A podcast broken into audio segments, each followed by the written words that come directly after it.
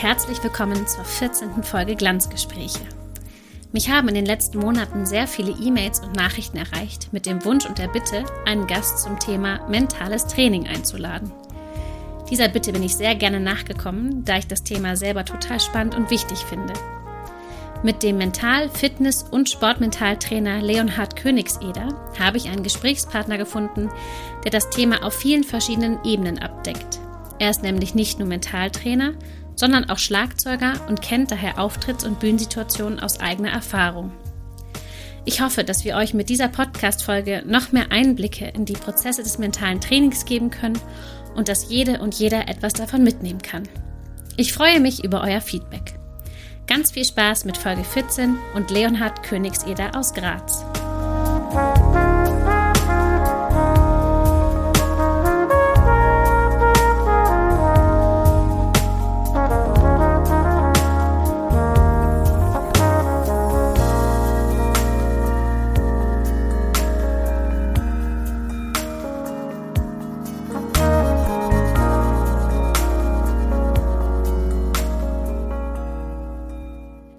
Und herzlich willkommen bei Glanzgespräche, lieber Leonhard. Ich freue mich, dass du da bist. Servus, ich freue mich auch. Ich hoffe, ich kann den Druck standhalten. das, davon gehe ich doch mal aus. Es freut mich auf jeden Fall wirklich total, dass du äh, heute mein Gast aus dem fernen Österreich bist. Und ich hoffe auf eine ganz besondere Folge Glanzgespräche. Einmal für mich selbst, aber okay. vor allem auch für unsere ZuhörerInnen, da das Thema, um das es heute vorwiegend gehen wird, ganz viele Leute sehr beschäftigt und ähm, ich ganz viele Anfragen und Mails zu dem Thema bekommen habe. Und umso mehr freue ich mich, dass du da bist. Und um hier gleich mal Fakten zu schaffen, du bist der erste Gast, der kein Blechbläser ist. Ja, ich habe ehrlich gesagt auch eine totale Angst, dass du einen Shitstorm bekommen wirst. Kein Blechbläser, kein Star. Oh Gott. um Gottes Willen. Und dann auch noch Schlagzeuger. Ja, genau. Äh, ja. genau. Nicht mal Musiker, sondern Schlagwerk auch noch.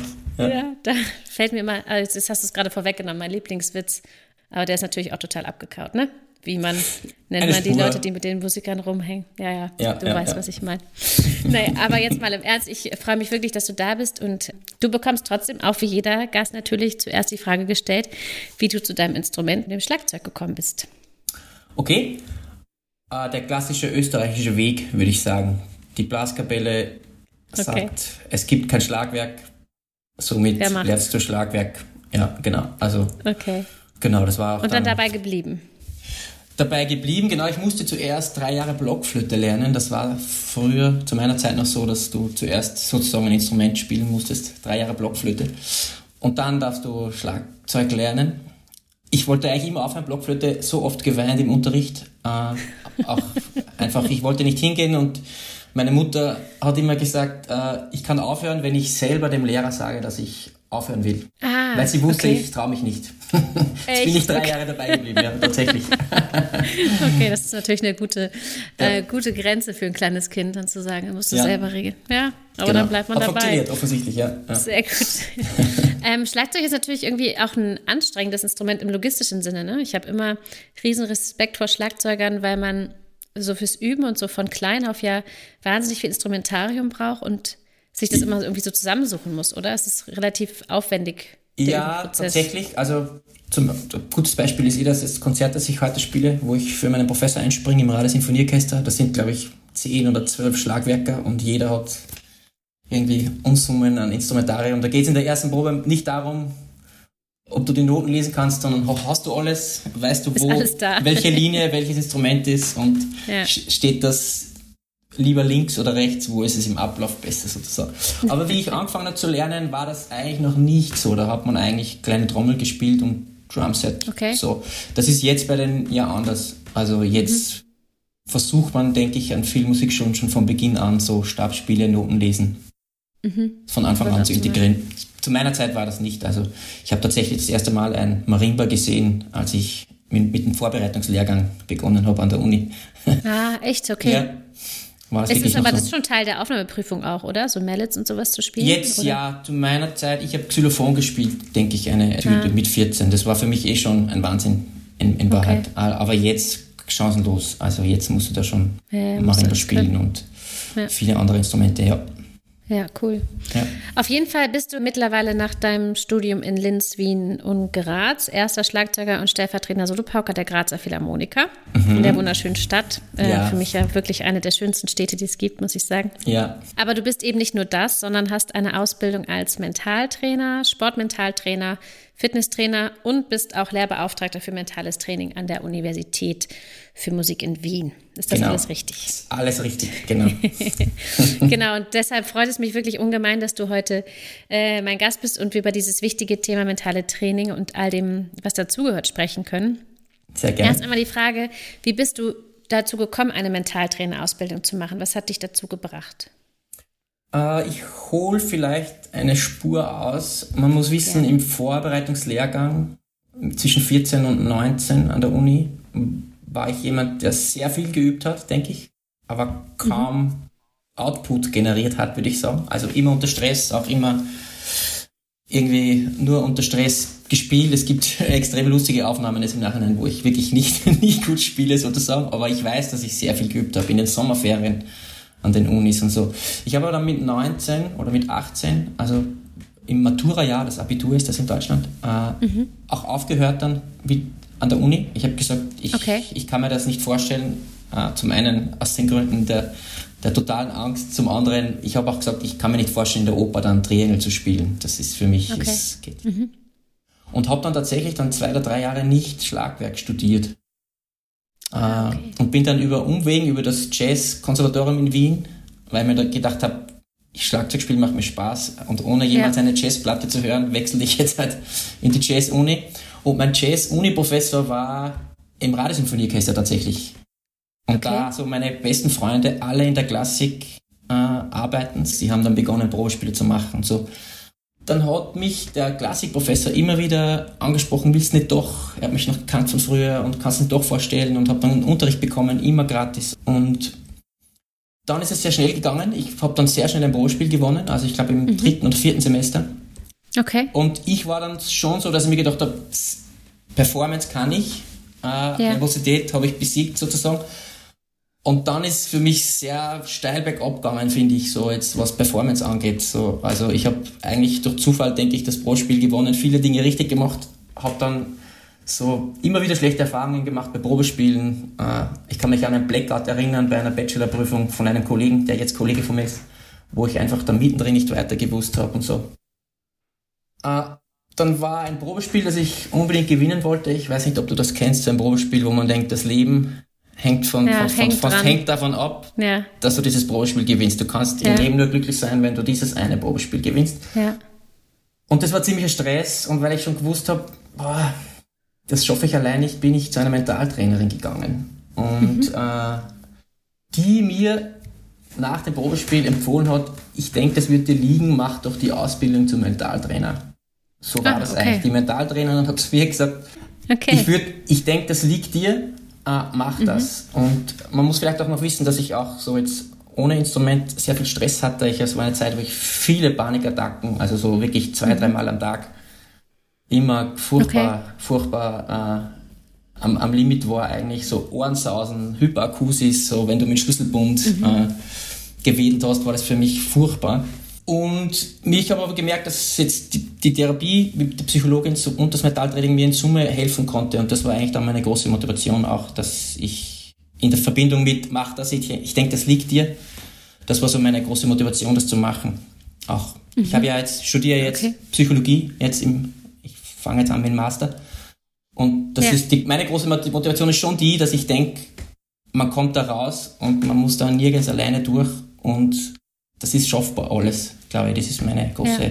Motivation zum Thema. Abgesehen davon, dass der Markt so schreit nach dem, also das merke ich, egal wo ich hinkomme, das ist, alle suchen Antworten und niemand gibt, gibt welche. Das ist so das ja. Gefühl, das ich so ein bisschen habe, denke ich. Ja, definitiv, ja. Das, äh, ja. das Gefühl habe ich auch, beziehungsweise ja. die Beobachtung habe ich auch, dass gerne sehr, sehr viele Leute Antworten auf Fragen hätten, aber die wenigsten, äh, einfach nicht genug Leute da sind, die sie geben können und die auch quasi im 1 zu 1 Coaching äh, für die Leute da sein können. Das stimmt schon. Bist du denn ansonsten in deinem Studium selber mit mentalem Training in Berührung gekommen oder hast du dir selber, weil du gemerkt hast, du bist irgendwie nervös und ähm, bist in so einer Abwärtsspirale, dir Hilfe gesucht oder war das damals schon auch Teil des Studiums bei euch? Also im Vorbereitungslehrgang gar nicht. Mhm.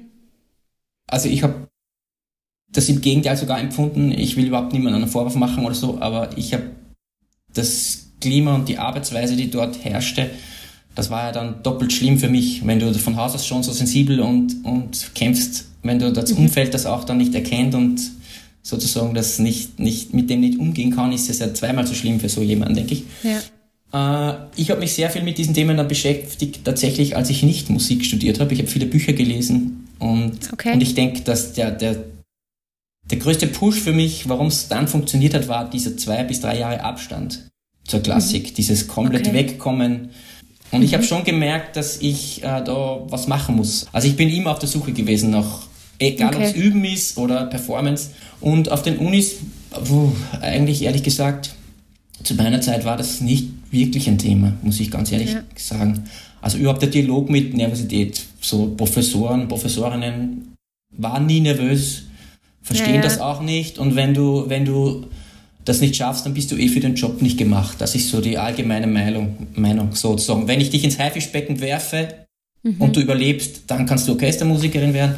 Wenn nicht, ja, ist eh egal. Es gibt eh noch zwölf andere. Genug andere. Ja, das ist so das, ja. das was ich gelernt habe, irgendwie so in, in, okay. in der frühen Zeit. Ja. Und wie lange dauert es? Du hast dann ja die Ausbildung zum Mentaltrainer gemacht. Mhm. Wie lange dauert so eine Ausbildung oder beziehungsweise wie lange war deine Ausbildung, bis du gesagt hast, ich traue mich jetzt tatsächlich jemanden zu betreuen und jemanden mhm. zu coachen? Das ist eine Frage, die ich jetzt häufig gestellt bekomme, weil viele Kolleginnen und Kollegen machen gerade so eine Ausbildung, aber so ah, okay. während den Lockdowns habe ich viele Anrufe auch aus Deutschland bekommen. Wo hast du die ah. Ausbildung gemacht? Was könnte ich machen? Mhm. Wie funktioniert das? Äh, man muss wissen, dass mentales Training nicht geschützt ist. Also wenn ich jetzt äh, sage, ich bin Mentaltrainer, denke ich, kannst du das ja machen, zumindest ja. in Österreich. Das heißt, die Ausbildungen sind sehr verschieden. Es gibt viele private Institute, die das anbieten. Mir wurde damals eines empfohlen, das in Graz ist das jemand hat, der äh, aus dem Sport kommt, mhm. selber so am Sprung zum Profi-Skifahrer war und äh, jetzt äh, in der DTM mit, mit Mercedes, denke ich, arbeitet. Mhm. Äh, und das habe ich dann dort gemacht. Das hat, denke ich, ein halbes Jahr gedauert. Äh, okay. Und zu deiner Frage, äh, wann habe ich mich getraut? Ja. Das ist nämlich tatsächlich bei solchen Ausbildungen oft ein Problem, weil man fühlt sich nie bereit und ich habe jetzt viele Ausbildungen hinter mir und das ist bei jeder ja. Ausbildung das gleiche, im Psychologiestudium genau gleich. So, jetzt bin ja. ich Psychologe. So. äh, ich habe so gemacht, ich habe zehn Leute angerufen, die ich zwar kannte, aber die jetzt nicht enge Freunde von mir waren und habe gesagt, wollt ihr in näher Zukunft Mentaltraining in Anspruch nehmen? Ich mhm. biete euch das an, gratis. Ihr könnt immer aufhören. Die einzige Bedingung ist, ich will nachher hören, wie es war. Mhm. So habe okay, ich angefangen. Super. So. Ja. Und also die erste Session, die ich jemals hatte, ich glaube mit einer Harfenistin, also das war jetzt nicht richtig gut, muss ich auch ganz ehrlich sagen. Also das ist schon was, das muss man auch ja. lernen. Und die Schwierigkeit Klar. war ja jetzt die Ausbildung, Mentaltraining mit dem Musikerdasein zu verbinden, das finde ich ist ja, die große, war die große. Kunst sozusagen.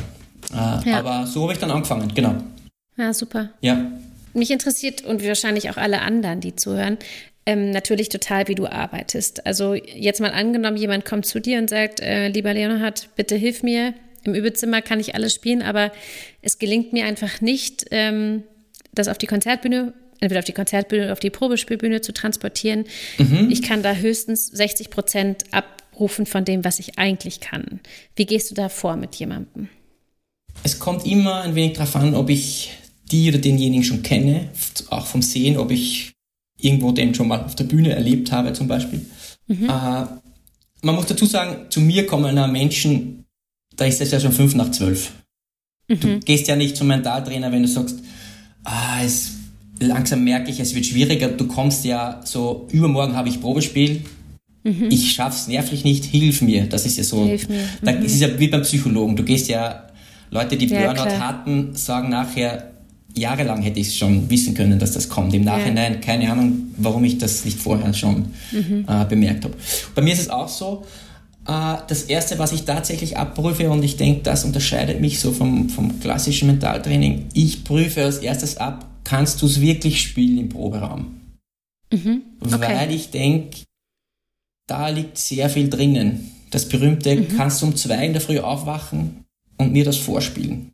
Mhm. Okay. Weil ich schon bemerkt habe, wenn du wirklich etwas kannst, richtig tief in allen Facetten, dann bleibt da sehr viel übrig, auch wenn du sehr nervös bist, denke ich. Also das ist schon etwas, okay. was ich mir als erstes anschaue. Oder zum Beispiel, äh, ich setze mich zum Klavier, spiele Intervalle vor, lass die nachspielen, erkennst du, ob das du oder Moll ist, klatschen mhm. wir mal einen Rhythmus, so basic, basic Wissen, auf das eigentlich alles aufbaut. Also zum Beispiel deckt sich das mit dem Singen und Intervalle erkennen sehr stark mit Non-Performance. Wenn jemand kommt, der sagt, ich kann überhaupt nichts spielen, wenn ich nervös bin, und sagen ja. wir mal, das ist ein Trompeter oder eine Trompeterin, die mhm. können dann die eigenen Stücke nicht singen.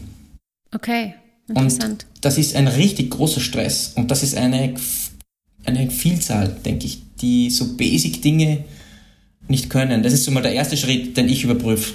So. Das heißt, du meinst, man könnte einen großen Stressfaktor ausschalten, wenn man besser vorbereitet wäre? Oder hat es was mit Talent zu tun? Mm, mit Talent, denke ich, hat das sehr wenig zu tun. Ich denke, das hat damit zu tun, äh, wie du etwas übst. Ah, okay. äh, mit, mit, mit Verarbeitungstiefe, denke ich, hat das zu tun. Äh, mhm. Es gibt Menschen, die sich sehr stark auf Bewegungen konzentrieren sehr stark mhm. auf, ich muss Luft holen. Der Professor, die Professorin hat mir gesagt, das Mundstück muss dort sein, mhm. die Finger müssen so sein. Das sind Dinge, die dann bei der Performance im Kopf schweben.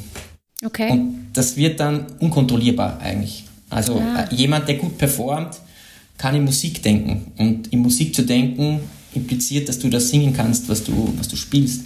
Also ich mhm. glaube, es geht nicht um Talent. Meine große Frage war immer, wie kann es sein, dass jemand der zwei Stunden ein Stück geübt hat, das beim Klassenabend besser spielt als ich, obwohl ich es drei Wochen geübt habe. Mhm.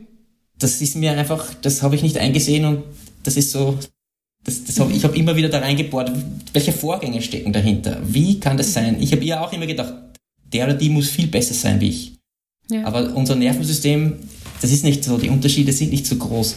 Das heißt, die. Art und Weise, wie die das lernen, ist sehr, sehr anders äh, einfach. Ah, okay. Und ich mhm. glaube, da, das hängt auch damit zusammen, wie unterrichtet wird, denke ich, wie genau das jemand nimmt. Ob jemand als Lehrer zum Beispiel nur Symptom behandelt. Ich weiß mhm. jetzt nicht, wie, ob, ob, du rhythmisch gut bist zum Beispiel. Angenommen, du bist rhythmisch nicht gut, deine Pausen sind immer zu kurz, du, mhm. du wirst schneller, langsamer, dann ist es ja als Professor einfach zu sagen, die Pause ist zu kurz, hier ja nicht laufen. Dann gehst du nach mhm. Hause, du übst die Pause im Metronom, gehst ja. wieder hin, ah, jetzt ist die Pause aber zu lang, mach die kürzer. Mhm. weißt du, was ich meine? Ja, ja, klar. Jemand, der rhythmisch gut ist oder, oder das gar nicht üben muss, der hat zum Beispiel eine super Koordination. Okay. Rhythmus ist Koordination. Wenn, wenn du kannst eine Time machen und gleichzeitig das Stück spielen. Mhm. Deswegen sind die schneller in diesem Thema, weil der, der Grundvorgang ein ganz anderer ist, denke ich. Also okay. das ist so das, was ich als erstes mache. Abchecken, welche Fähigkeiten sind da, wie üben die Leute. Okay. So, das ist so, würde ich sagen, die, die steht bei mir Nummer eins. Dann kommt natürlich, wie gehe ich mit mir selber um? Mhm. Gibt es grundsätzlich ein Problem mit Perfektionismus, mit, mit, äh, mit der Verbindung zwischen Instrument und Mensch? Das ist, finde ich, so ein großes Thema. Ich muss mhm. gut spielen, dass ich was wert bin. Mhm. Ja, das ist für mich so ein Thema. Das ist zum Beispiel was, was in, in, in Universitätsklassen sehr forciert wird, denke ich. So okay. viele gute bekommen bessere Betreuung, ein paar ein besseres Standing in den Klassen. Das ist ein Riesenproblem, weil die nicht so guten spüren das und wollen es noch mehr. Ich muss da ja, jetzt klar. das Heiden-Trompetenkonzert muss ich gut spielen, damit ich dann auch mitgehen kann auf ein Café. Mhm. Verstehst du, was ich meine? Ja, ja, ja, also, total. Klar, der Druck ist natürlich enorm da. Das sind so die Dinge, die ich mir als allererstes an, ansehe, mhm. würde ich sagen. Bevor es überhaupt mal losgeht mit, wie, wie bereite ich mich vor, wie übe ich, was ist da. Okay. Und wie wählst du dann die Methode aus für denjenigen, die am besten ist? Man hat ja wahrscheinlich ein großes Kit an Methoden, die man machen kann, um jemandem zu helfen. Wie, wie wählst du da aus? Genau, also ich grundsätzlich denke ich, dass ich gar nicht so sehr die Methoden beschreibe, sondern die, Vorgänge dahinter. Mhm. Weil ich gemerkt habe, wenn ich jetzt sage, du musst Atemübungen machen, mhm. dann sagen die, ja, ja. Weiß ich schon. Klar, ja. habe ich schon hundertmal gehört, machen es aber nicht. Mhm. Machen es dann zwei Minuten vor dem Probespiel und mhm. kommen dann und sagen, hat nicht funktioniert. Mhm. So. Wenn ich aber erkläre, warum die Atemübung hilft, muss ich gar nicht sagen, mach die Atemübung, weil der macht es von selber. Wenn ich erkläre, warum, zum Beispiel das mit Rhythmus, warum Koordination gut ist, machen die das von selber. Wenn ich erkläre, warum du dich aufnehmen solltest beim Üben und was für Vorgänge dahinter stehen, machen die das eigentlich von selber. Also ich versuche zu erklären, wie Dinge funktionieren. Ich denke, da ist mir die Psychologie eine große Hilfe, zu erklären, wie, wie funktioniert unser Körper, unser Nervensystem, ja. was sind die Regeln bei Angst, was passiert eigentlich bei Angst im Körper und, und mhm. macht damit was. Das ist, glaube ich, so mein, mein Zugang. Mit Instrument auch, deswegen war ja die Hausübung auch. Wie funktioniert das alles eigentlich? Ich glaube, ja. Füller hat ja das äh, auch gesagt. Er hat gesagt, ja. äh, wie funktioniert dein Instrument äh, eigentlich? Genau. Ja. Das ist jetzt schon mal wie spielt man eigentlich? Ja. Wie, wie, kommt, wie entsteht ein Ton auf der Geige? Ja. Erklären Sie mir das. Das zu wissen, bietet Lösungen. Ich weiß, wie das eigentlich funktioniert, weiß ich schon. Es gibt Grundsätze, die ich beachten muss, denke ich. Okay, ja, ich habe äh, nämlich meine Hausaufgabe nicht gemacht. Leonhard hatte mir gesagt, ich soll aufzeichnen, abstrakt, ähm, wie die Tonerzeugung bei mir funktioniert, also wie ich sie selber aufzeichnen würde. Ich habe es leider nicht geschafft, aber fand es einen ganz interessanten Ansatz, weil du meintest, da kann man schon, wenn jemand da keine, konkrete Vorstellung hat, könnte man da schon eingreifen, ne? hast du gesagt, oder würdest du da rangehen? Genau, ich habe dich gebeten, deine, deine Tonerzeugung von ich nehme das Horn in die Hand, bis es kommt der Ton raus, Schritt für Schritt aufzuschreiben. Das kommt aus dem Sport, das machen die Tennisspieler zum Beispiel mit dem Tennisaufschlag. Mhm. Dazu muss ich sagen, meine Freundin hat mich gerügt, weil ich dir eine Hausübung aufgegeben habe. nee, es war schon gut. Ich habe es ja total ignoriert, indem ich es ja, einfach nicht gemacht habe. Aber ähm, ich hätte es wirklich wahnsinnig gern gemacht. Es stand auch ganz oben auf meiner Liste, aber ich habe es leider wirklich nicht geschafft. Aber ich fand es ganz, einen ganz tollen Ansatz und wollte deswegen auch unbedingt im Podcast drüber sprechen. Ja, ich mache diese Übung aus, aus mehreren Gründen. Äh, der erste Grund ist, du musst wissen, was du machst denke ich. Also das zu wissen, wie deine Klangerzeugung funktioniert, wie dich, wie sich's für dich anfühlen soll mhm. und wie sich's für dich anfühlt, ist mal wichtig zu wissen, denke ich. Zum Beispiel, wenn jemand viel sich mit dem Thema beschäftigen muss, weiß ja. der das meistens. Das sind ja die, die dann gut unterrichten oft. Mhm. Das Problem kenne ich. Ich hatte immer hier das Problem und so. Aber ich denke auch, dass das jemand wissen sollte, der oder die überhaupt keine Probleme hat. Es gibt ja Menschen, das sind so die Naturtalente, die sich nie über solche Dinge Gedanken gemacht haben. Die mhm. können es auch nicht erklären. Also ich habe jetzt einen Trompeter im Kopf, der kann mir nicht erklären, was er macht. Mhm. Weil für ihn ist es, ja klar, ja. da gibt es überhaupt keine geht Diskussion, mhm. geht los. Nur wenn der, ich wünsche es ihm nicht, wenn der jemals Probleme bekommt, mhm. fehlt dem dann total eine wichtige Grundlage, nämlich wie war mein System, wie hat sich das angefühlt, wo muss ich eigentlich hin? Wenn jemand mit 45 aus verschiedenen mhm. Gründen Probleme hat mit der Tonerzeugung, ist das schon schwierig, denke ich. Weil dann, ja. weißt du, der, der fängt bei Null Fall. an, der fängt dort an, wo andere mit 17 anfangen. Ja. Und du bist aber dann im Job und das ist, denke ich, sehr schwierig. Ja. Ich denke außerdem, dass es für Problemlösen wichtig ist, weil ich weiß nicht, hast du mal drüber nachgedacht oder hast du keine Sekunde daran verschwendet. Wie ich mit der Tonerzeugung anfange. Ja, wie du. Also ich. Ja, wie der Vorgang ist. Bei mir ist der ganz ausschlaggebende Punkt, ich hatte auch eine Zeit lang, wir können ja offen drüber sprechen, einen Zungenstau. Also mhm. das ist ein Zungenstopper. Mhm. Ähm, also nicht in, nicht in allen Lagen, aber in sehr, sehr vielen Lagen mhm. und vor allem natürlich unter Nervosität und vor allem, wenn ich keinen guten Puls hatte. Also wenn mhm. ich, weißt im Orchester war es nie ein Problem, weil du mhm. jemanden hast vorne, der steht und einen Einsatz gibt, aber wenn du quasi äh, selber für dich in der Überkabine stehst oder beim Probespielen eine Probespielstelle spielen musst ohne Klavierbegleitung, wird es auf einmal schwierig. Und ich habe mich auch lange damit beschäftigt und für mich ist zum Beispiel ein ganz ähm, wichtiger Punkt oder der Punkt, wo ich festgestellt habe, wo es bei mir hakt und wo die Tonerzeugung ins Stocken kommt, ist mein Bauch. Das ist, ähm, mhm. weil ich den Bauch festhalte. Also ich mhm. atme ein, Also wenn man das bei der Tonerzeugung schon, das würde man ja schon mit reinnehmen. Man, man atmet ein, sehr offen. Und wo es bei mir immer geknackt hat, war dann, der Bauch ist festgehalten und dadurch eben nicht die Zunge, sondern es ist der Bauch, der sich festhält und der dann diesen Stau verursacht oder diesen Stopp verursacht. Und deswegen ist bei mir hängt der Bauch und das Loslassen des Bauches, also die Bauchdecke geht rein, die Luft strömt aus, mhm. ist für mich zum Beispiel der Knackpunkt. Mhm. Und da ich mich aber so viel damit beschäftigt habe, wie du auch sagst, also ich weiß ganz genau, was ich machen muss, wie die Bewegung meines Bauchs ist, damit ich zum Beispiel einen hohen leisen Einsatz oder einen tiefen mhm. leisen Einsatz ohne Zungenstau spielen kann, dass ich da immer wieder darauf zurückgreifen kann, wenn es mal wieder auftritt. Und das ist was, was mir eine unglaubliche Sicherheit gibt. Ja, ja. Ich denke auch, wenn man sich das mal aufschreiben muss, sich das laut vorliest, sich das vorstellen, mhm sich das im Kopf vorstellt, kommen viele dann schon von sich aus auf ein kleines Problemchen, ja. weil man irgendeinen Schritt überspringt oder nicht beachtet.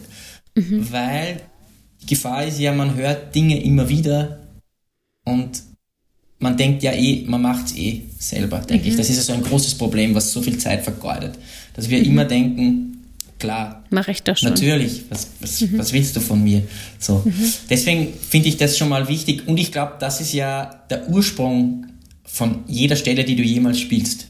Wie mhm. bringe ich eigentlich einen Ton daraus? So. Mhm. Und mein Ziel wäre es im Mentaltraining, das so zu automatisieren und so zu verfestigen, dass ich, wenn ich auf der Bühne stehe, nur an eine Sache denken muss. Mhm. Was wäre das? Was würdest du sagen?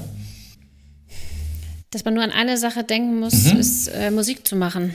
An die Musik zu denken. Und ja. das ist der wahrscheinlich größte Schlüssel zu Effizienz und, und zu, zu Performance, die ich für mich herausgefunden habe. Die richtig guten, die Menschen, die sehr wenig üben müssen, die Menschen, die sehr schnell Dinge umsetzen können, die denken nur in Klang.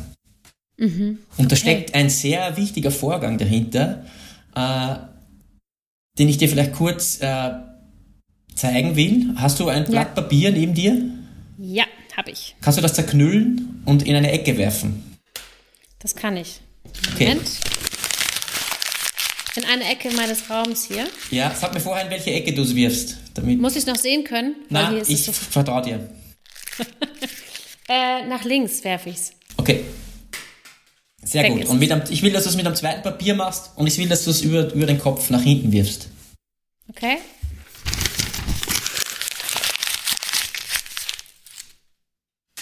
Sehr gut. Auch erledigt. Jetzt würde ich dir die Frage stellen, wie oft du das schon gemacht hast. Ähm, das habe ich noch nicht so oft gemacht. Genau. Und das ist sehr wichtig. In Workshops mache ich das zum Beispiel mit einem Tennisball. Wirf mir mhm. den Tennisball her, wirf ihn mir mit einem höheren Bogen her, mhm. schneller, ich gehe weiter weg. Was die Übung zeigt, ist, wie extrem gut unser Nervensystem ist. Unser Nervensystem mhm. ist High-End. Wenn du daran denkst, wo du den Ball hinwirfst, das Nervensystem macht das. Du fängst jetzt nicht an mit, okay, Svante, jetzt, jetzt geht's um was. Du musst den Finger so zusammen. Nicht zu viel, nicht zu viel Druck, aber zu wenig auch nicht. Das ist ganz mhm. wichtig. Jetzt musst du den Arm heben, so denkst du ja nicht. Du denkst, ich schieße den Ball nach rechts hinten. Das müssen wir lernen beim Üben. Wir müssen unserem Körper zeigen, wenn ich denke, Bab, hast du das zu machen. Und das ist auch das Fehlerwissen, am wenigsten fehleranfällig. Weil das beinhaltet alles. Artikulation, deine Tonerzeugung, Intonation, whatever, mhm. Dynamik, da ist alles drin. Mhm. Wenn du an die Musik denkst und deinem Körper das machen lässt, äh, funktioniert es sehr gut. Und ich glaube, mhm. das ist so ein großer Schlüssel. Viele denken nur in, okay, das ist jetzt wichtig, jetzt kommt die Stelle während dem Spielen, mhm. jetzt kommt die Stelle, jetzt ist der Bauch, ist jetzt sehr wichtig.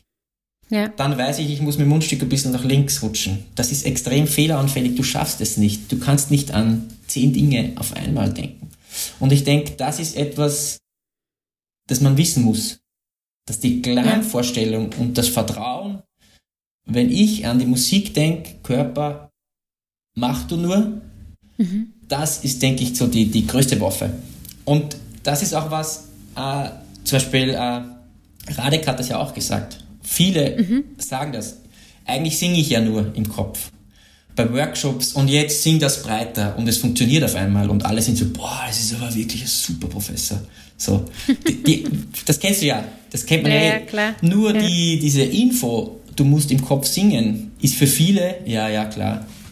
Mhm. So, ja, aber die ist essentiell, denke ich. Und ich denke auch, das Hauptproblem ist, dass wir das nicht sehen bei den Menschen. Das heißt, mhm. Lehrende sehen das ja nicht. Und mhm. Leute können mit sehr viel Üben da sehr blöffen denke mhm. ich. Aber das, man wird nie gut performen oder ich denke nie High-Class performen, wenn man nicht in Klang denkt, weil es sind zu viele Infos, die du beachten musst. Denke ich. Also okay. Also das ist sehr, sehr wichtig. Also das ist so. Also du meinst ähm, mit dem Fokus auf diese eine Sache quasi ja, ja. und nicht den Fokus auf zehn verschiedene kleine ja. Dinge, ähm, ja. würde man viel besser dann klarkommen. Ja, ja. ich erzähle dir ein einfaches Beispiel äh, aus der mhm. Praxis. Es gibt äh, in Wien zwei Solohornisten, äh, die ich beide schätze, beide Freunde von mir. Der eine denkt nur in Klang.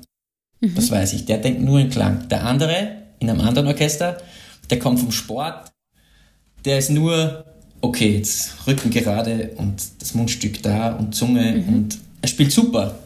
Mhm. Nur der hat wesentlich äh, mehr Stress und das ist wesentlich mehr Effort, sozusagen, dass mhm. der das. Und wenn ich mit dem drüber rede, sagt er auch, ja. boah, ja, manche, manche Solos kann ich nicht singen. Gerade die Töne, mhm.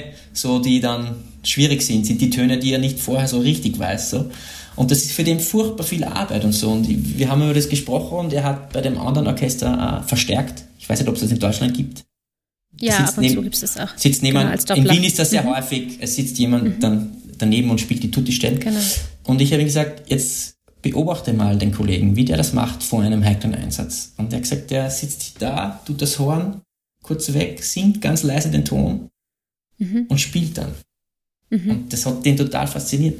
Irgendwie, der, der kommt und singt den Ton und das kommt auch dann raus. Ich denke, das ist so, da ist ein Riesenunterschied an dem, wie viel Arbeit dahinter steckt, denke ich. Mhm. Und ja. auch dann, wenn es die, die richtig schön spielen, singen denke ich. Das ist und sehr wie, wichtig. wie übst du das mit den Leuten? Oder, oder grundsätzlich, wie ist das dann, wenn man eine Stunde bei dir hat oder mehrere Stunden? Mhm. Das sind ja sicherlich Dinge, die derjenige oder diejenige, die dann bei dir sind, auch irgendwie wiederholen müssen. Sind das konkrete Übungen? Ist das Visualisierung? Wie geht man da am besten vor? Also die, die Sache mit der Klangvorstellung, wenn jemand da richtig Probleme hat, Radio aufdrehen, mitspielen. Okay. Ein Kinderliedbuch nehmen, das Singen. Mhm. Äh, Skalen üben, singen, jede Stelle, die du jemals spielst, vorher singen. Äh, Gehörbildung mit dem Instrument üben. Das ist, denke ich, so wie auch sehr wichtig. Viele gehen ja dann zum Klavier, so Trompeter mit, mit diesen drei Fingern und spielen dann, spielen dann Klavier. Dir fehlen so viele Informationen, die dir helfen könnten. Das Visuelle, das, das, das, wie sich anfühlt auf der Trompete. Du hast da die Trompete viel mehr im Ohr. Gehörbildung mhm. am Instrument zum Beispiel üben. Äh, also das versuche ich denen mitzugeben. Versuch das zu singen und versuch zum Beispiel dir einen Ton vorzustellen, den zu singen, dann zu spielen, während du nur an das Singen denkst. Zum mhm. Beispiel so richtig bei Null starten. Das mhm. ist so das. Ich muss auch sagen, viel oder vielen manchen fehlt dann schon die Geduld. Okay. Äh, ja. Weil für viele bedeutet das, ich muss zurück zum Anfang. Und das ist, denke ich, oft ein Problem, dass viele das Buch, so die wollen Harry Potter die letzten drei Seiten fangen die an zu lesen. Mhm. Du musst von null das beherrschen, um richtig problemfrei zu werden, denke ich. Weil ja. die Persönlichkeitskomponente kommt ja sowieso noch dazu. Der ganze Druck, der herrscht und, und das, der, das, der Umgang mit einem selber und so. Das kommt ja alles noch dazu. Wenn du aber jetzt rein als, auf, Instrument, auf Instrumentalebene schon so mhm. ein Problem, Problem, würde ich sagen, mhm. hast, dann, das ist dann wirklich ein Murks, würde okay. ich, muss ich schon sagen. Und sagen wir, jemand würde jetzt da sich wirklich reinhängen, das machen, äh, darin besser werden.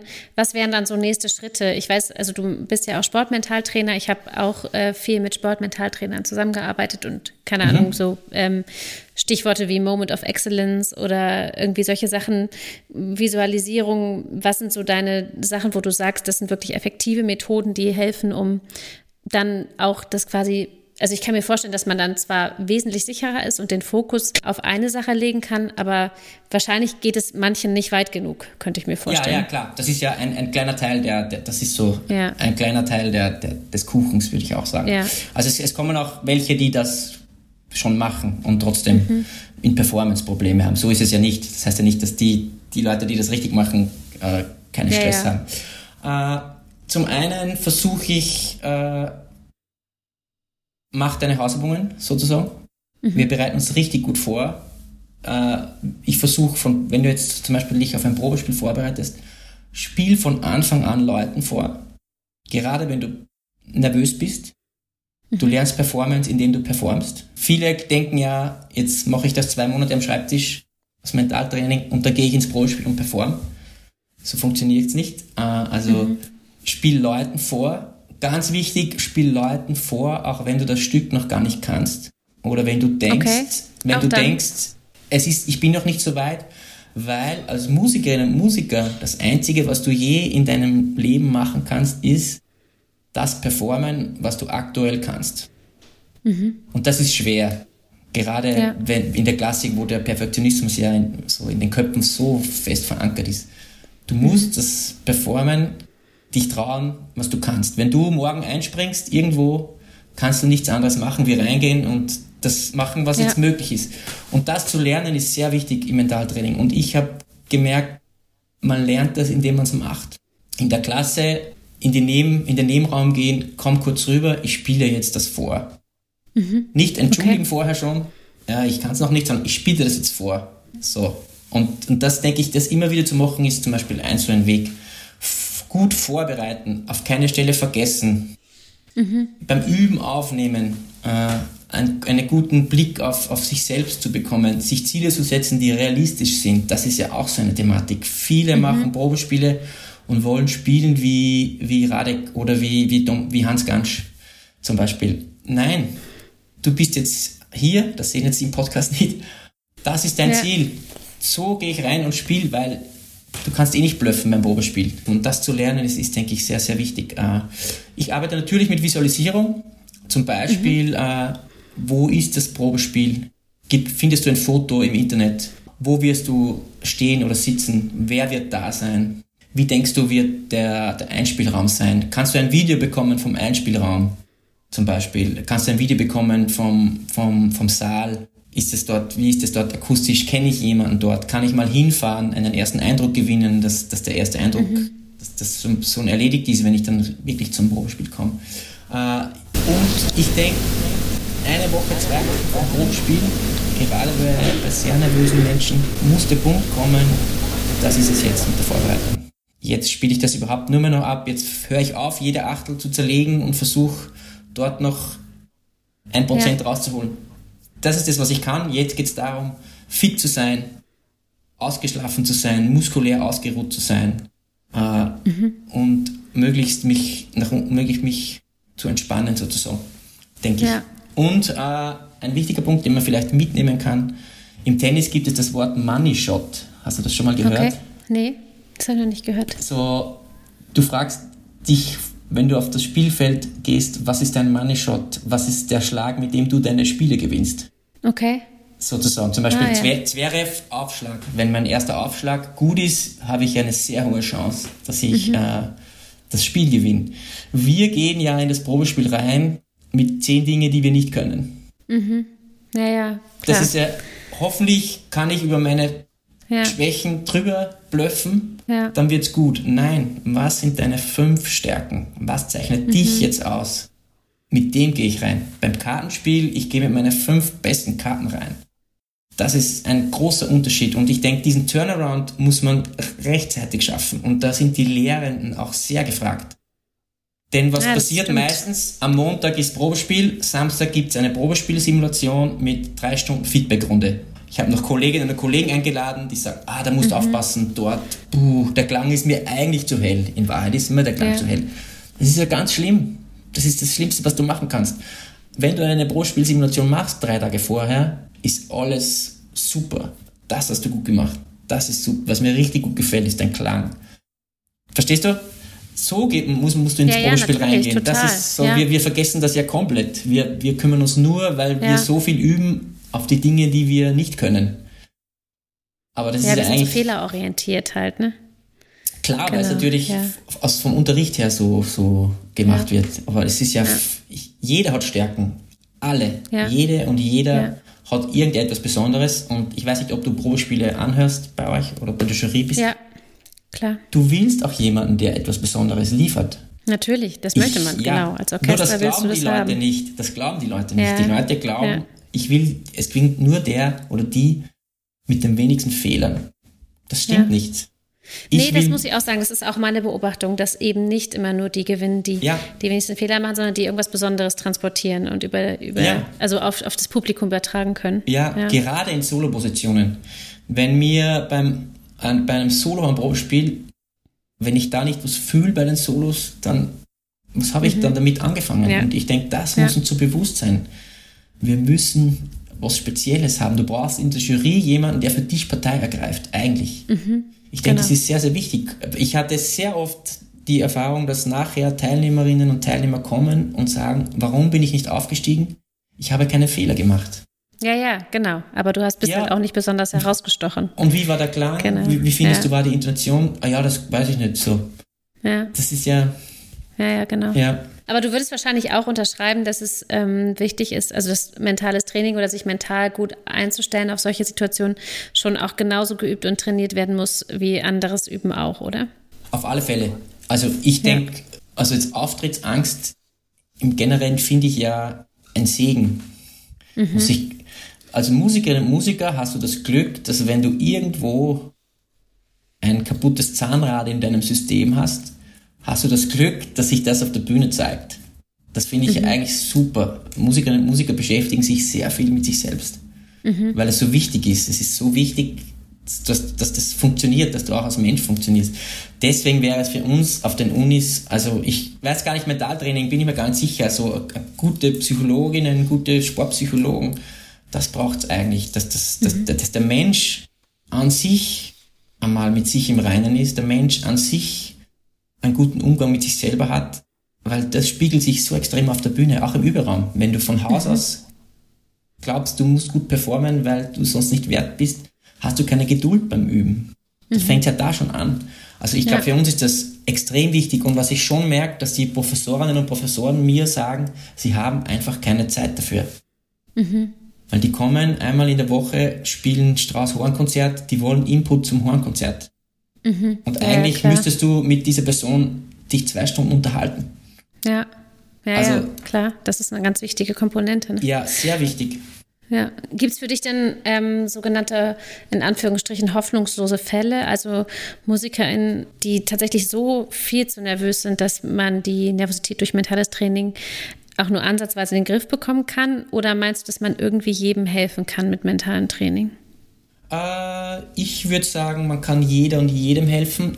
Wenn es ein sehr schwerer Fall ist, dann wird das Instrument weggelegt und dann versuchen wir mal als Mensch äh, das in den Griff zu bekommen. Also ich schicke auch Leute zu Psychologinnen, wenn ich der Meinung bin, Okay. dass es Gut. hilft, weil es ist auch ein großer Grund, warum ich Psychologie studiere. Ja. Ich habe sehr schnell gemerkt, es gibt da unter dem Mentaltraining sehr viel, das man sich anschauen sollte und diese Fähigkeit und will ich eigentlich auch haben. Also ich will eigentlich Mhm. den Menschen dazu helfen. Das sind dann Dinge wie, ich will jetzt, dass du eine Woche nicht spielst Mhm. und mach jeden Tag eine Sache, die du gerne machen willst. Mach dir jeden Mhm. Tag eine Belohnung. Auf ein Café gehen, äh, in den Park legen, ein Buch lesen. Ich will, dass du jeden Tag etwas machst, das dir Spaß macht. Weil das, auf das wird ja total vergessen. Es wird total vergessen, so dieses, wo bekomme ich meine Energie her? Das wird überhaupt nie betrachtet. Es ist nur, ich muss Ja. jetzt die beste Geigerin werden. Und das ist halt harte Arbeit. Und diese, diese sich selber pflegen Komponente, die geht total verloren. Und, und wenn jemand da extrem leidet, denke ich schon, dass es da losgeht. Ich habe aber schon gemerkt, es gibt zwei Arten von Menschen, die zu mir kommen, auch das merke ich auch in der Lehrveranstaltung. Menschen, die Studierende, Musikerinnen und Musiker, die, die sagen, sie machen die Dinge, die sie hören, und welche, die sie wirklich machen.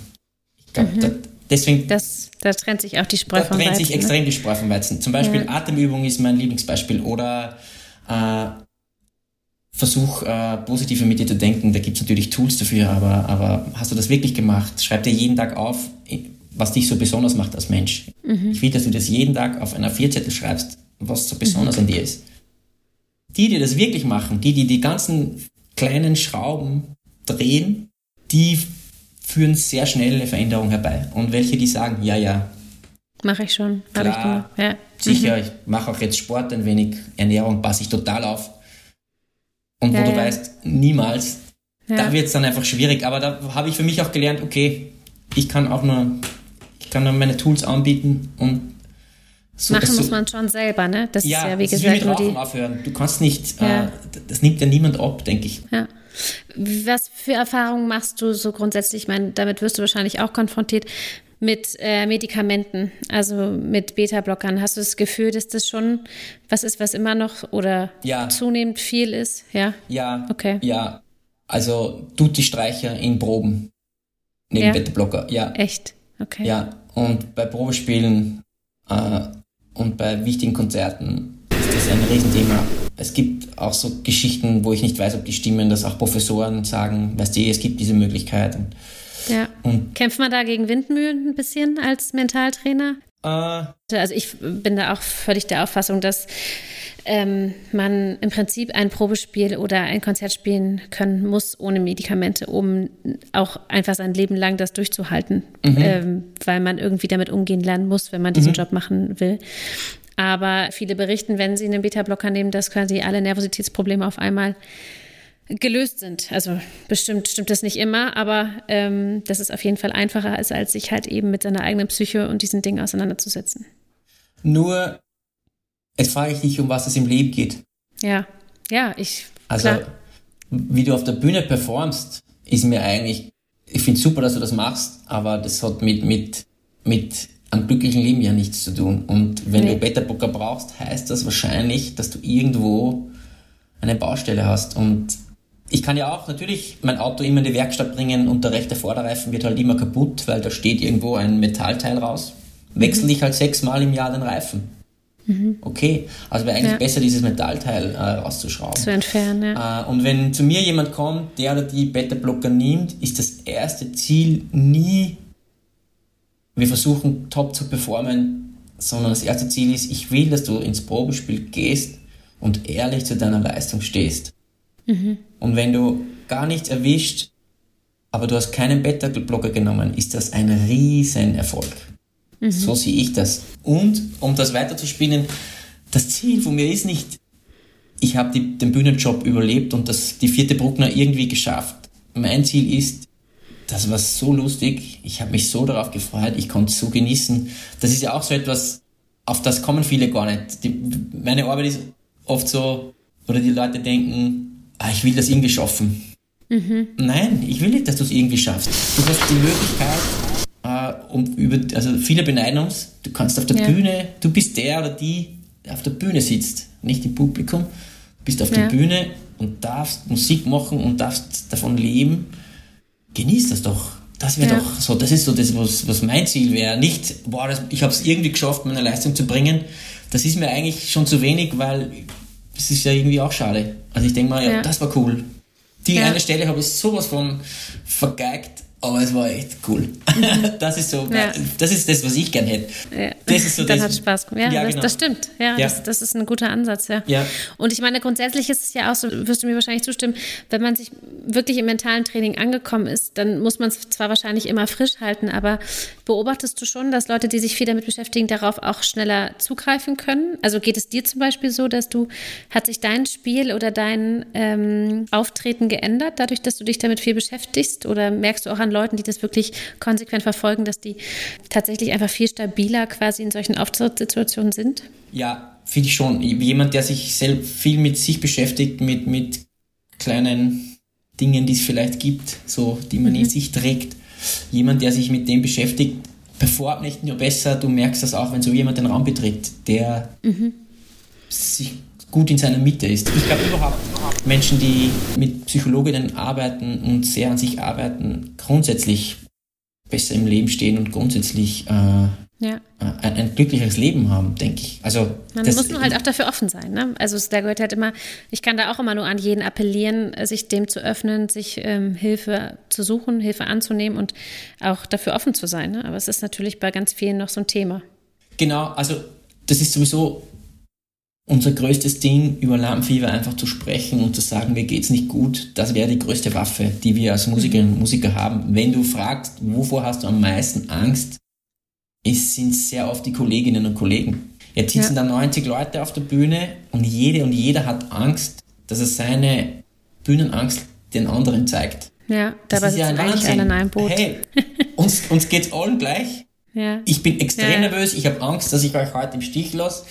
Dann sagt der vor mir vielleicht, Gott sei Dank, bei mir geht's genau gleich. Ja. Das hilft ja schon mal extrem. Also ja. das ist ja so und eigentlich verrückt, ne? Dass, dass es so ist. Extrem Eigentlich, wenn man jetzt so überlegt, ja. dass die Nachbarn wahrscheinlich genau die gleichen Gedanken und Sorgen ja. haben, aber jeder in seiner Fassade so tut, als wenn er über den Ding steht, ja. ist es natürlich schon eigentlich ein ganz lustiges ein Bild. Ein Wahnsinn. Ne? Beim Vortragsabend, Klassenabend in der Uni sitzen zehn Studierende davor im Einspielraum, alle schauen in den Boden rein jeder will die und den Starken spielen, aber niemand mhm. ist es. Und das ist ja auch okay. Ja. Wenn ich da sage, hey, geht's euch auch so dreckig wie mir?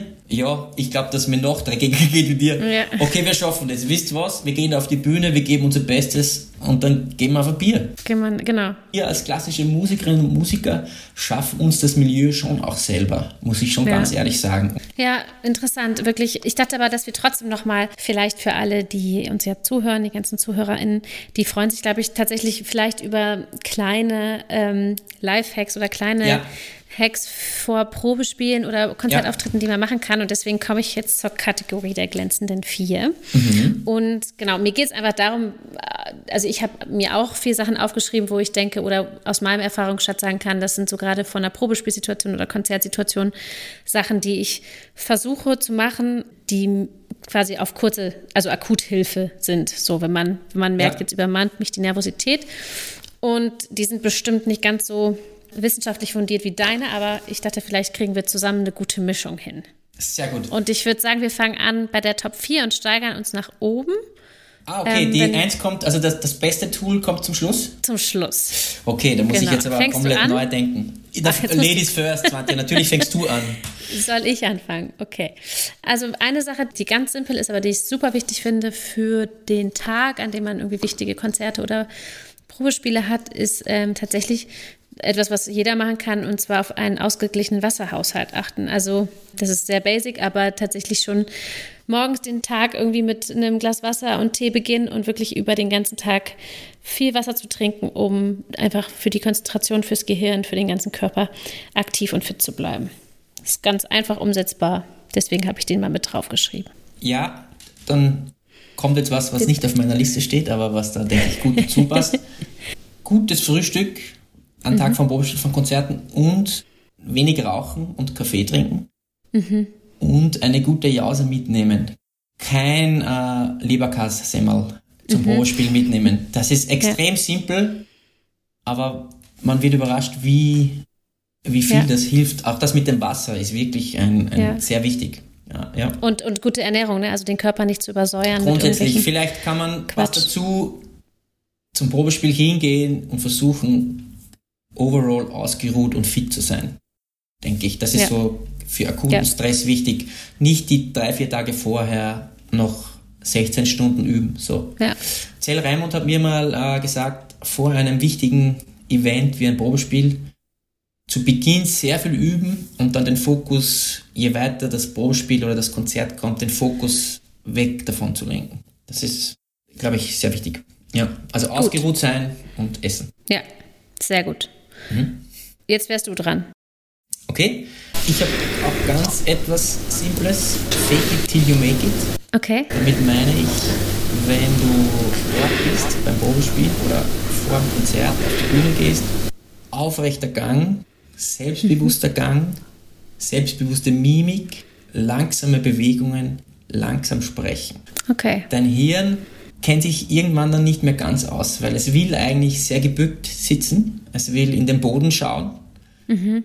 es will, dass du sehr schnell sprichst, es will, dass du sehr hibbelig bist, du machst es aber nicht. Das ist ein sehr effektives Tool, sozusagen, äh, ich spiele meinem Hirn vor, dass ich extrem okay. selbstbewusst bin. Also je nervöser du bist, desto aufrechter gehst du. Am besten ist, du fällst fast nach hinten. Und das okay. hat einen zweiten positiven Effekt, nämlich für die Zuhörerinnen. Wenn du ins Probespiel reingehst ja. und vermittelst schon Sicherheit, ist das für viele ja. sehr wichtig. Ja. Äh, also wir werden bis zu 60 Prozent nach dem optischen Eindruck beurteilt als Musikerinnen. Ja. Super. Das ist ja. äh, sehr, sehr gut. Ja. Top. Ähm, genau, mein Punkt 3, also die Top 3 wäre, die Atmung runterzubringen. Also das ist ja wahrscheinlich auch nicht nur für BlechbläserInnen, sondern für alle eine wichtige Sache. Und ich mache das oft, gibt es so eine Übung, einfach das eine Nasenloch zuhalte, durch das eine Nasenloch einatme, auch wieder ausatme und dann durchs andere Nasenloch, also immer wieder abwechselnd die Atmung runterzubringen, dass man eben versucht, den Adrenalin und Puls so lange runterzuhalten, wie es irgendwie geht. Also dass man am besten nicht schon die halbe Stunde vorm Probespielauftritt oder Konzertauftritt irgendwie den Puls bis sonst woher schießen lässt, sondern versucht immer wieder durch Atemübungen sich runterzubringen. Okay, du hast mir jetzt meinen unangefochtenen Platz 1 weggenommen. Oh nein. Unangefochtener Platz 1, Zwerchfell, okay. Zwerchfellatmung. Aber dann sag du es auch nochmal bitte, weil vielleicht habe ich es nicht gut erklärt. Okay, Zwerchfellatmung ist wahrscheinlich das beste Tool, wenn es um akuten Stress geht. Warum? Hast du dich mhm. schon mal gefragt, warum Menschen sagen, wenn du Stress hast, atme? Hm. Als Bläserin, hast du dich das schon mal gefragt? Ja, weil es den Puls unten hält. Ja, warum hält es den Puls unten? Das ist eine gute Frage. Weil es unser Gehirn versorgt. Nee, den ganzen Blutkreislauf. Wenn du atmest, atmest du Sauerstoff ein, CO2 ja. aus, klar. Ja. Und das Herz schlägt und pumpt das Blut durch den Körper ja. und transportiert so den Sauerstoff in, in den Körper. Wenn du unter Stress stehst, brauchst du viel Sauerstoff. Mhm. Jetzt geht der Puls nach oben, das hat dann andere Dinge zur Folge. Dann kommt zusätzlich noch dazu, dass unsere Atmung flacher wird im Stress. Mhm. Das ist doppelt bitter. Jetzt ja. brauche ich extrem viel Sauerstoff und hilft meinem Körper nicht, den zu generieren. Ja.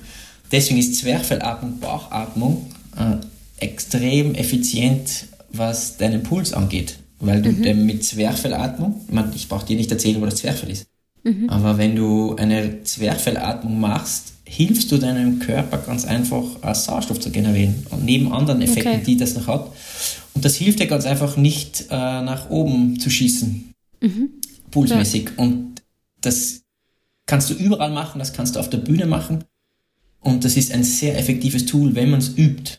Äh, okay. Also ich kann nur allen empfehlen, ich mache gern die Atemübung, äh, die, die, Hände auf den Bauch legen, durch die Nase einatmen bis vier zählen, so langsam, und dann mhm. von eins bis elf langsam aushauchen. Das hilft mir. Und wenn ich das übe, weiß mein Gehirn schon wieder, mein Körper, Moment, es ist wieder soweit, Mhm. So, wenn ich, beim, wenn ich beim Zahnarzt zum Beispiel sitze und, und Angst habe, es ist wieder so weit, ich muss mich entspannen. Das ist ein ja. sehr effektives Tool und das gibt schon sehr Aufschluss darüber, wie entspannt jemand ist. Also welches okay. Aktivierungslevel von Haus aus jemand hat. Wenn da jemand sagt, jetzt schaffe ich nicht, unmöglich. Ich kann mich nicht fünf Minuten hinsetzen, die Atemübung machen.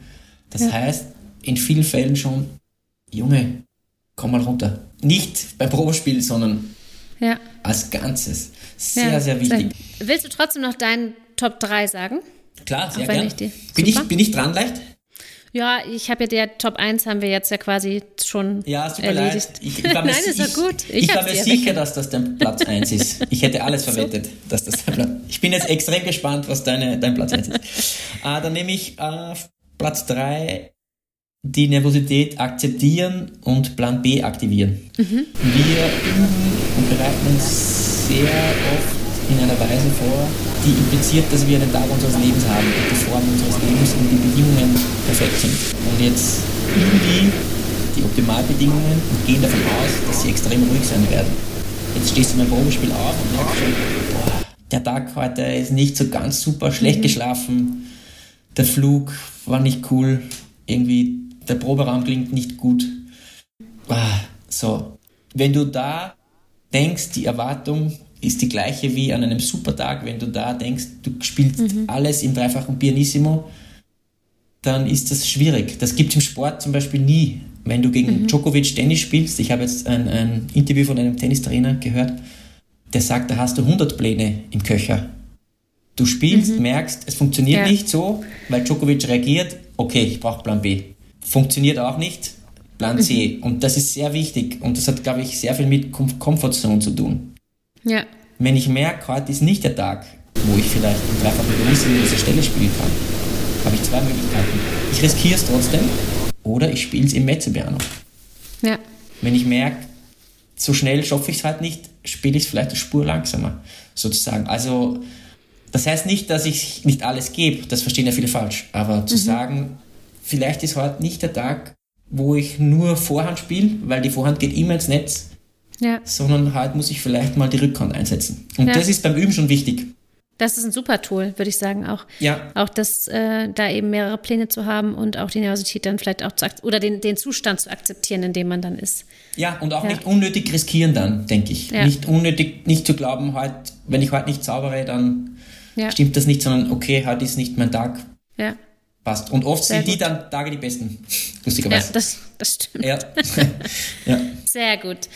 Dann komme ich mal zu meiner Top 2. Ähm, die ist eigentlich auch sehr pragmatisch und hat wenig auch mit dem zu tun, was man innerlich macht. Aber ich beobachte es ganz oft oder habe das auch ganz oft beobachtet, als ich selber Probespiele gemacht habe, sehe das jetzt auch, wenn bei uns Probespiele sind. Mhm. Es gibt ja immer so Helden, die spielen dann alle Stellen vorher, die spielen sie besonders laut und besonders hoch und besonders kraftvoll und man merkt, wie man selber irgendwie immer kleiner wird, weil man denkt, oh, sind, die anderen sind sowieso alle viel besser als ich. Und da finde ich, ist es einfach wirklich eine ganz, ganz einfache Sache, sich nicht mit den anderen zu beschäftigen, sondern sich einfach nur auf sich zu konzentrieren mir hat eine ganz simple Sache geholfen, wie Stricken. Das klingt ein bisschen blöd, aber ich habe immer mhm. gestrickt beim Probespiel. Mhm. Also in den Pausen, weil man ist trotzdem in so einer Konzentration, aber man kriegt nicht so viel mit von dem, was außenrum passiert. Und sei das jetzt lesen oder Musik hören, aber irgendwas, was einen zwar so ein bisschen in der Konzentration hält, aber wo man sich nicht davon ablenken lässt, sich nicht auch voll äh, texten lässt. Es gibt ja auch so Leute, die fangen dann unglaublich an, mit einem quatschen zu wollen. Also, dass man da einfach in seiner Konzentration bleibt und sich nicht zu so sehr von anderen ablenken lässt. Ja. Das wäre jetzt mein Top 2. Äh, dazu möchte ich sagen, das Gras des Nachbarn ist immer grüner. Genau. Äh, und oft sind die, die im Einspielraum sechsmal die Abendsymphonie spielen, die, ja, die drinnen die wahrscheinlich kriegen. das nicht, nicht, nicht machen. Richtig. Die, die ja. ruhigen sind eher. Ich kann ja. bei Probespielen versuche ich so zu machen, sucht euch eure Ecke, richtet euch die ein, stellt ihr eine Playlist, zusammen, nimm dir ein Buch mit und versuch für dich zu sein ja. und, und, und kommuniziere das auch mit Leuten, die du kennst. Wenn du mit deiner Klasse hinfährst, redet vorher drüber. Ja. Willst, ich will nicht reden, ich will auch nicht hören. Ja. Boah, das F habe ich sowas von äh, gegigst. das will ich nicht hören, weil das nee. schadet mir. Lass mich in Ruhe, wir, wir bleiben Freunde ich mache mein Ding da jetzt. Ja. ja Schadet ja. ja. auch schon, wenn einer rauskommt und sagt, oh, bei mir lief's so und so. Also man, man beschäftigt sich ja sofort dann irgendwie mit dem des anderen und denkt, ah, vielleicht war das jetzt für mich von Vorteil oder von Nachteil. Also einfach gar nicht sowas machen, sondern einfach bei sich bleiben. Ein Probespiel kannst du nicht kontrollieren. Viele mhm. sagen, die letzten 5% sind Glück. Das stimmt nicht. Es sind die letzten 40% Glück. Mhm. Mhm. Welche Stellen werden gespielt? Was will die Jury hören? Mhm in welcher Verfassung ist die Jury. Zum Beispiel genau. war ich irgendwo bei der Akademie mit einem Workshop, da war am selben Tag Probespiel. Die haben schon gesagt, heute wird es schwierig. Es waren harte zwei Wochen, der Dirigent war ein bisschen schwierig, mhm. alle sind, die Stimmung ist im Keller. Heute mhm. wen zu finden, wird schwierig. Welche Nummer du hast. Klar. Vor dir spielt Radek, ist schlecht für ja. dich. Vor ja. dir spiele ich beim Hornprobespiel, gut für dich. Ja. Weil ich nicht Horn spielen kann. Das sind ja. Dinge, die kannst du nicht beeinflussen. Das Einzige, was du beim Probespiel machen kannst, ich gehe da rein und gebe mein Bestes heute. Sehr gut. Du hast noch Top 2. Ah ja, ich hau jetzt. Okay, das wäre eigentlich drei gewesen. Ich, es verschiebt sich alles durch, deine, durch die Atmung. Ich bin total verwirrt. Äh, Ankern.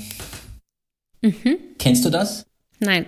Ankern ist ein Tool, also klassisches Mental-Training-Tool, das versucht, äh, eine erwünschte Emotion mit einer Bewegung, einem Bild oder einem ah, Musikstück ja. zu verbinden. Jetzt, wo du sagst, ja. Und das ist ein sehr gutes Tool, weil wenn man das gut übt, ist es oft sehr effektiv, weil das Hirn kann nicht gleichzeitig, du kannst nicht Angst haben und dich extrem freuen. So. Also es, es mhm. versucht es ein bisschen zu überlagern. Das ist, ist auch nichts, wo ich auf Puls 60 komme, mhm. aber es hilft mir sehr. Deswegen empfehle ich allen zum Beispiel eine Playlist zu haben mit Songs, die ihr mit etwas verbindet, was schön war. Der Urlaub mit den Freunden zum Beispiel oder, mhm. oder ein besonderes Konzert, das ihr gespielt habt. Unser Hirn funktioniert eh ständig so. Also das berühmteste Beispiel, was viele erzählen, ist, ah, das riecht wie bei der Oma zu Hause, wie bei der Großmama. Du bist sofort wieder das kleine Kind oder bei mir ist es dieses, äh, der Luftbalsam, das Wick. Weißt du, dass man drauf bekommt, wenn man verkühlt ist als Baby. Ja, ja, ja. Wenn du das riechst, ist dein Hirn sofort wieder, oh yes, alles wird gut, alles ist easy. Und im Sport wird das oft verwendet mit den unterschiedlichsten Emotionen nämlich, also nicht nur Entspanntheit, zum Beispiel Aggressivität zum Beispiel. Es wird Aggressivität kombiniert mit, mit einer Faust machen zum Beispiel oder, Okay. oder sozusagen, äh, ich versuche mich zu Hause in diese Stimmung zu versetzen, versuche mir mit allen Sinnen das herzuholen. Wenn ich denke, ich fühle es, mache ich eine Faust zum Beispiel. Mache ich Okay. immer wieder, wenn es dann drauf ankommt, mache ich die Faust. Und mein Hirn weiß, okay, Ja, Bilder zum Beispiel. Versuch Ja. Dinge zu ankern, die, die dir helfen und nimm das dann mit rein. Ja. ich. Also gerade Songs. Also ich bin zum Beispiel sehr songbasiert, was das angeht. Okay. Also ich, ich versuche da sehr gut zu sein. Äh, das funktioniert übrigens auch, wenn du eine Stimmung transportieren willst, was du solltest Mhm. mit einem Stück. Bevor du anfängst, überleg dir, welche Emotion willst du vermitteln und such dir ein Bild, ein, Mhm. ein, ein, ein Geruch oder whatever, das zuerst dich mal in diese Stimmung bringt, ja.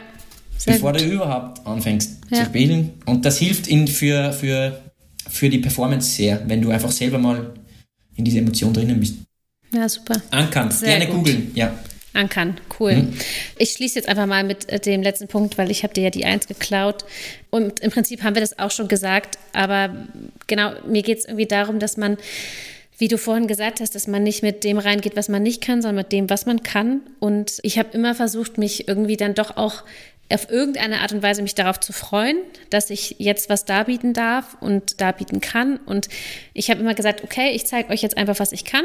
So, mein, meinen schönen Klang, mein, so wie ich spielen möchte. Und was ihr damit macht, ist eure Sache. Aber ich präsentiere das und weil ich das so möchte und ihr könnt damit machen, was ihr wollt. So, ich gebe in dem Moment die Verantwortung quasi ab, aber ich weiß, was ich von mir aus leisten kann und freue mich darauf, das bei euch vorspielen zu dürfen. So, das Ja, war immer was, was ich gerne versucht habe, mir zu sagen und was Ja. mir oft sehr gut geklappt hat.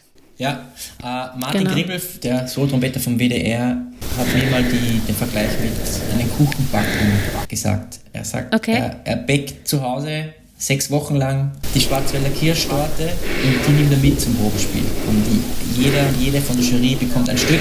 Ja, Wenn es das denen schmeckt, ja, wenn es denen schmeckt, super. Wenn nicht, Ja. bleibt mehr für mich. ja. So. Das ist ein richtig gutes Bild. Ja. Ja, es ist, glaube Genau. ich, von einer deutschen Mentaltrainerin, die, glaube ich, eh berühmt ist. Ah, Mir ja. fällt der Name jetzt nicht ein. Aber mehr kannst du nicht machen beim Probespiel, denke ich. Ja, Mhm. ja, super. Schön. Ähm, ja, ich würde sagen.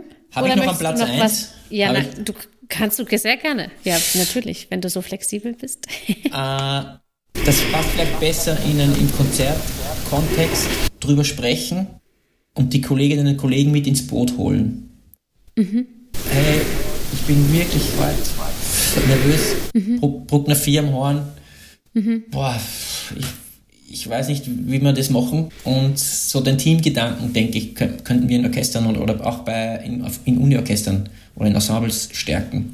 Weil wenn das im Sport passiert, das Team fängt den, denjenigen auf oder diejenige. Und das können wir uns auch zunutze machen, denke ich. genau. Hey, der Einsatz, ich weiß, wir haben gesagt, wir spielen das sehr leise. Ich, es ist, heute geht's mir nicht gut. Ich bin mir nicht sicher, ob ich das schaffe. Vielleicht machen wir den gemeinsam eine Spur lauter oder vielleicht spiel du den Ton ein wenig lauter. Vielleicht kannst du mir helfen. Ich denke, das ist, grundsätzlich wäre das so schön, wenn das so funktionieren würde, finde ich. Ja, Weil da hast einfach, ich, Oh, das, ist vielleicht ein. Wunsch, ja, ist ein Wunschgedanke vielleicht, aber, aber das wäre doch so toll irgendwie, wenn wir das irgendwie hinkriegen würden als, als Ja. Gemeinschaft zu sagen, hey, boah, unser Hornist hat einen schlechten Tag, wir müssen da alle, wir, wir geigen um unser Leben halt und es ist völlig egal, Ja. wie der performt. So. Ja, das äh, ist ein super Gedanke, finde ich. Den könnte man wirklich viel mehr, weil wir sind ja eigentlich in so einem Orchester eine Gemeinschaft oder auch in einem Ensemble oder in einem Chor oder was auch immer eine Gemeinschaft und in der man sich ja eigentlich auch, man trinkt ja danach auch zusammen Bier, da kann man ja auch auf der Bühne sich irgendwie gemeinsam irgendwie unterstützen. Ne? Das, Beim, äh, ja, beim Klassenabend. ja, Jeder klasse, weiß ja, wenn jemand auf der Bühne so richtig Ja. gut österreichisch die Hosen runterlässt. Äh, Ja. das, du siehst das ja. da genau. klatsche ich besonders laut bei dem. Ja, genau. Einfach. Du, so, ja, ja. würde ich schon sagen. Das ist irgendwie, äh, wir sind nämlich schon ziemlich vorangeschritten der Zeit. Ja, ich hab's gesehen. Ein, ein, ein schönes Schlusswort, finde ich, oder ein schöner Gedanke, den man irgendwie einfach wirklich gut mitnehmen kann. Und ich komme so langsam zum Ende und auch du mhm. als Gast musst natürlich einmal noch durch die Entweder-oder-Fragerunde, obwohl ja. wir jetzt eigentlich gerade so schön in, im Thema waren, aber ähm, genau, es soll ja noch in einem hörbaren Format bleiben und ich möchte auch ja, gar ja. nichts rauskürzen von dem, was wir heute gesagt haben, weil ich es irgendwie alles sehr wichtig und gut finde.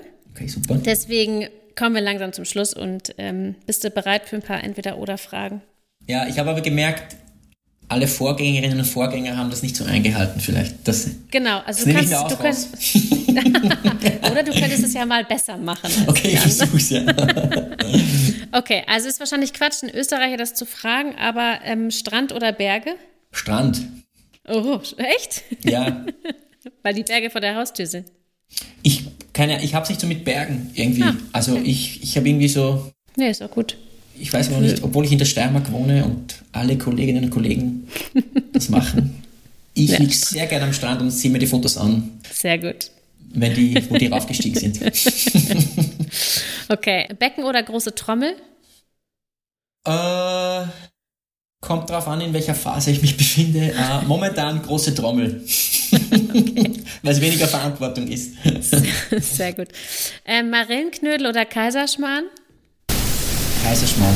Okay. Echt? Bei euch kriegt man doch da, da kriegt man doch die guten Marillen da unten. Ja, ja, Steiermark, ja. Aber mein Vater hat so einen guten Kaiserschmarrn gemacht immer, okay. dass ich das irgendwie mit ihm verbinde und es, ich habe das geliebt irgendwie. Aber ich habe okay. Ich habe gehört, dass du mit Raimund in Wien äh, Marienknödel ja, essen gehst. Ja, Deswegen, ja, also ich, ich, das, die Frage musst du rein. Ja, ja. Und ich eine Frage, die, ja. sehr gut, die alle kriegen, ähm, Talent oder Disziplin?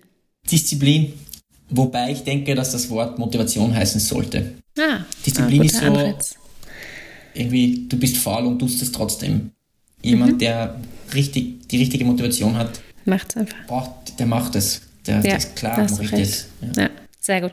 Ähm, nie wieder Alkohol oder nie wieder Sport?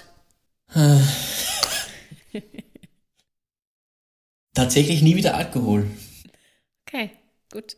Als Fitnesstrainer musst du das jetzt auch ja, sagen. Es wäre genau, wär geschäftsschädigend, wenn ich das jetzt anders gesagt hätte. Deswegen habe ich sie ausgewählt. Auch die ist harte Frage, muss ich dir ganz ehrlich sagen. ähm, Chaos oder Ordnung? Also ich denke Chaos, muss ich. Okay. Muss ich, muss ja, also ich versuche in dieser einen Sache, was Studium und, und, und Spielen angeht und Mentaltraining, sehr strukturiert und zu sein, aber grundsätzlich ist mir das okay. Chaos lieber. Gut. Ja, ja, definitiv. ähm, Wien oder Graz?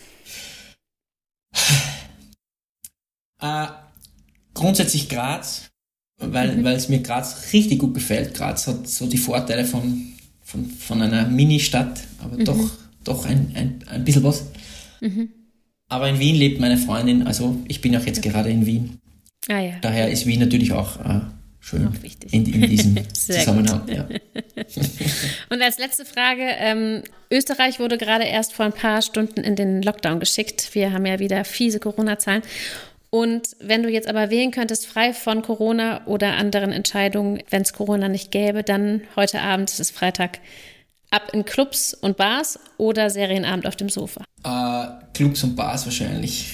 Ja. Muss ich ganz ehrlich sagen. Hat man schon langsam mal wieder irgendwie oder ja, vor allem ja, mit der Aussicht darauf, dass es jetzt erstmal wieder nicht geht irgendwie, ne? Ja, ja also ja, also ich bin jetzt nicht so, ich finde es nicht ganz so schlimm, den Lockdown, obwohl ich es so gesellschaftlich schade finde, dass wir das nicht ja. aus eigener Kraft geschafft haben, aber so, man kann die Leute jetzt offensichtlich nicht dazu bringen. Aber ja, ja finde ich schon die Bar ja. Besser. Wird es auch werden heute, wenn ich ganz ehrlich bin. Schön. Das letzte ja. Mal. Ja, es ist gut. tatsächlich schon gesprochen worden. Heute müssen wir nochmal äh, das ausnutzen. Nochmal raus. Mensch, vielen lieben Dank, lieber Leonhard. Es hat mich wirklich total gefreut. Ich glaube, wir können alle ganz, ganz viel mitnehmen. Äh, ich freue mich auch darauf, die Folge den ZuhörerInnen präsentieren zu dürfen. Und bedanke mich ganz, ganz herzlich. Hoffe, wir sehen uns irgendwann mal äh, persönlich und ja, wünsche dir alles, alles Gute. Ja, vielen, vielen Dank für die Einladung. Ich möchte vielleicht zum Schluss noch sagen, ja. Äh, alle kämpfen. Ja. Und ich denke, das muss man annehmen. Ja. Und das ist schon die halbe Miete, glaube ich. Super. Ich danke dir ganz herzlich. Ja? Ja, ja. Bis Alles bald. gut. Ciao.